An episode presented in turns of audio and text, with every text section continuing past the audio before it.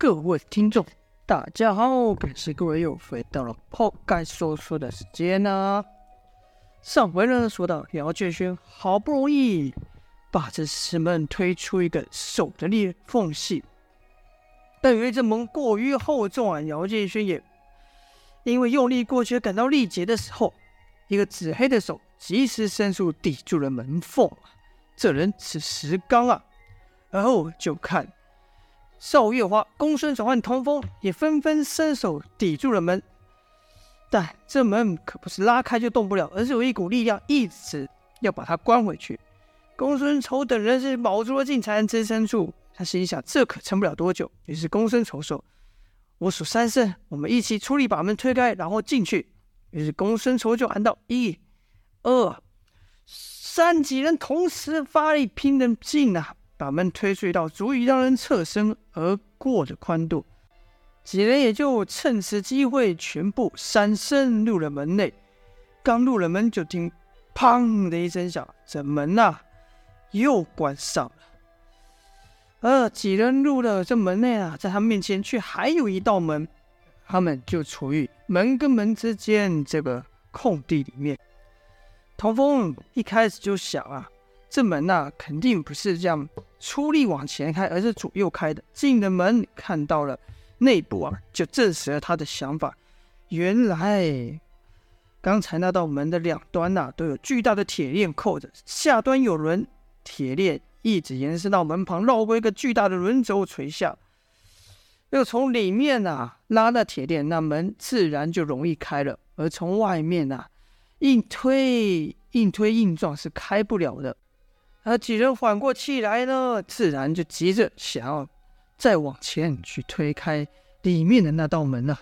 但公孙丑却说：“等等，我们先把这门拉开，然后用石头抵住，留个后路。”赵月华说：“说我们都进来了，干嘛费这力气呢？”公孙丑说：“我们可不知道这古塔里面有什么古怪啊，留个后路，我们才可以直接逃出来啊。”众人才知道公孙丑的想法是比较周到的，留好了后路，几人就来到了他们面前的第二道门。这门保存的就更好了，门的四周是用金子框着、分镶着的金框，门板上还有精美的浮雕啊。但众人没有这闲情逸致欣赏，只想一睹门内这古老遗迹里面到底是什么模样。石刚就伸手去推，原本以为会和前面那门一样难以推，哪知这一推，门打开了。随着那门缝透出的是万丈耀眼的金光啊！原来这里面是金碧辉煌，和这从外面看来斑驳的模样完全不同。表军兴奋地说：“这这该不会都是金子吧？而且而且这还有好多珠宝呢！”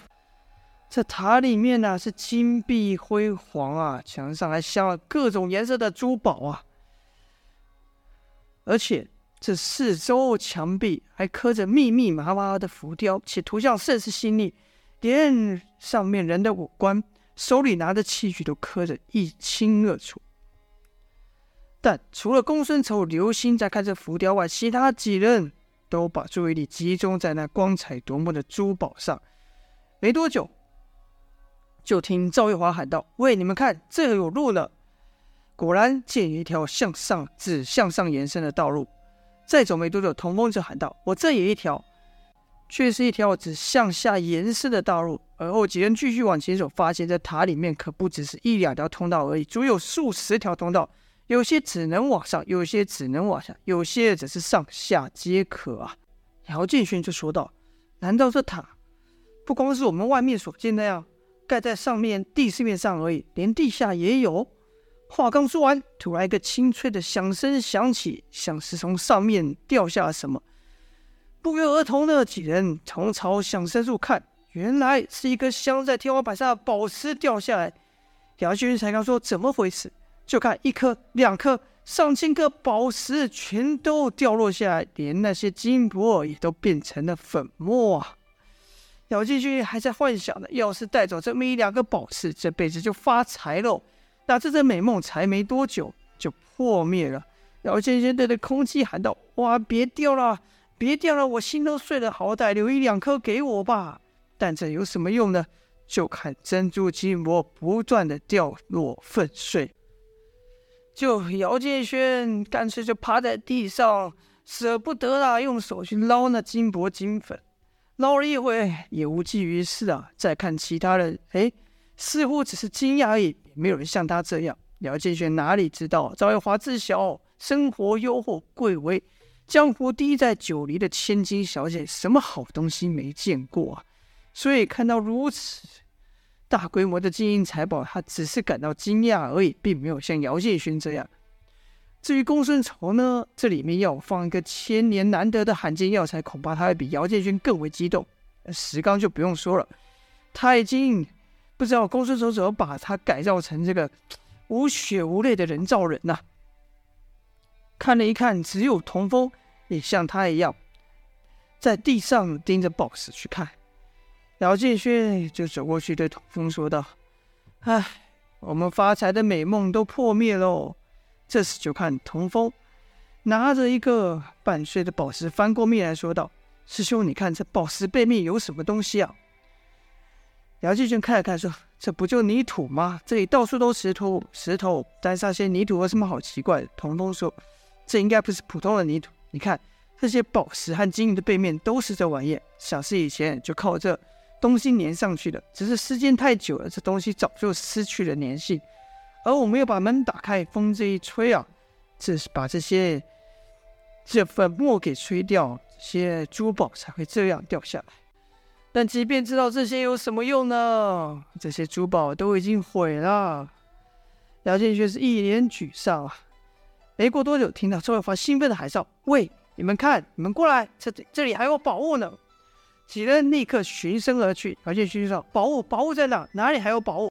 众人循着赵有华的声音而去。嘿，居然来到了一个石室。这石室的其他三面都封死的，而里面那门呢，看起来和其他门也不同。乍看一下，还以为可以去推开呢。可当伸手去推时，却发现这门也是假的，根本推不动。童风仔细检查这石室的周围跟这假门时，发现这门根本没有缝。便说：“这门这地方根本就只是一块石头，外面看着像是门，但人一进来就被堵死在这里了。”然后谢轩说：“这以前的人真奇怪，你们说没事建这个假门骗谁呢？”公孙仇则继续喊道：“小姐你在哪呢？”赵耀华又喊了几声，公孙仇说：“走，听声音像是从右边来的。”于是三人又上了右边的阶梯。阶梯的末端也有和刚才形状大小一模一样的石室，石室也有个门，门上的雕刻，就连门上的雕刻都和刚才一模一样。姚建勋说：“还来啊？这假的嘛！上一次当还不够啊，想要我们上两次当，我们才没那么蠢。”童疯子还是看刚才一样检查这个石室，而后居然说道：“师兄，这门是真的。”伸手去推，果然把这门给打开。赵月华就在那门后笑着呢。好了，这就是本章的内容了。究竟这宝塔里面，应该说不是宝塔，这古塔里面还有什么奇怪的事情等着众人发现呢？就待下回分晓啦。感谢各位的收听，今天先说到这边，下播。